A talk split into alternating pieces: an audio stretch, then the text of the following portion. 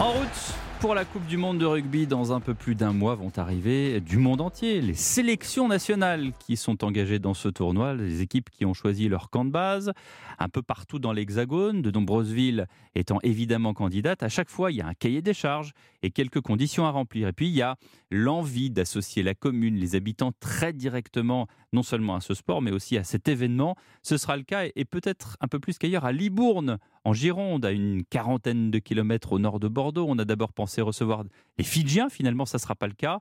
Mais la déception a été de courte durée puisque finalement ce sont les Roumains qui vont s'installer à Libourne et la municipalité girondine a déjà une longue histoire avec ce pays de l'Union européenne. Reportage pour Europe 1 de Stéphane Place. Durant tout le mondial, les chênes résideront, s'entraîneront au cœur du vignoble girondin à quelques kilomètres de Saint-Émilion, de Pomerol, ici à Libourne. Et accueillir la Roumanie, c'est un plaisir, un privilège, explique la municipalité, mais pas seulement, parce que le lien avec Libourne, insiste le maire Philippe Buisson, n'est pas nouveau et il est déjà très fort. Si la Roumanie a été séduite par la ville de Libourne, c'est parce qu'il y a une forte communauté roumaine à Libourne depuis très longtemps. Il y a même une église roumaine avec un prêtre roumain, quelques commerces, une communauté très intégrée, euh, travaillant euh, essentiellement dans le BTP, mais aussi euh, à l'hôpital de Libourne. À Libourne, on fête même chaque 1er décembre la fête nationale de la Roumanie depuis plusieurs années, bien avant qu'on sache qu'on pouvait accueillir l'équipe de Roumanie de rugby. Une fan zone avec un grand écran, le stade de la ville mis à la disposition de la Roumanie,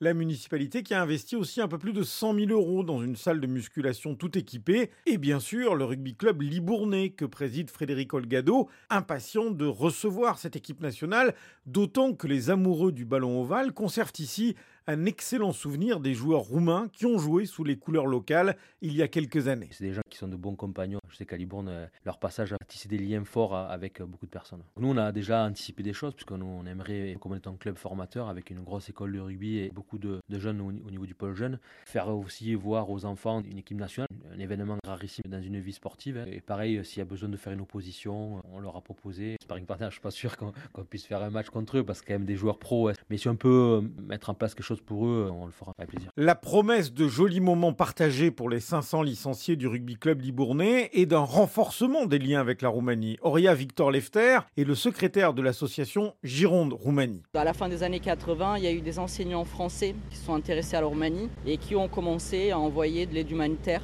Et donc on crée les premières associations mais aussi les comités de jumelage. Ces associations ont continué leur travail même après la chute du communisme. Ça pourrait par exemple avec la, Coupe du Monde, quand l'équipe euh, nationale roumaine viendra, de attirer aussi un public davantage sportif, moins culturel, venir à des événements que l'on pourrait organiser autour de cet événement. Et du coup le rugby comme le foot, comme chaque arrivée d'une équipe ou d'un sportif roumain, c'est important pour nous pour faire parler de la Roumanie. Hi Romania. Ça, ça veut dire aller la Roumanie. Voilà. Les Roumains qui joueront deux matchs à Bordeaux contre l'Irlande le 9 septembre et contre l'Afrique du Sud une semaine plus tard. Voilà, Hi Romania, où vive la France? Stéphane qu'on retrouve avec ses amis les libraires de chez Mola dans un petit instant.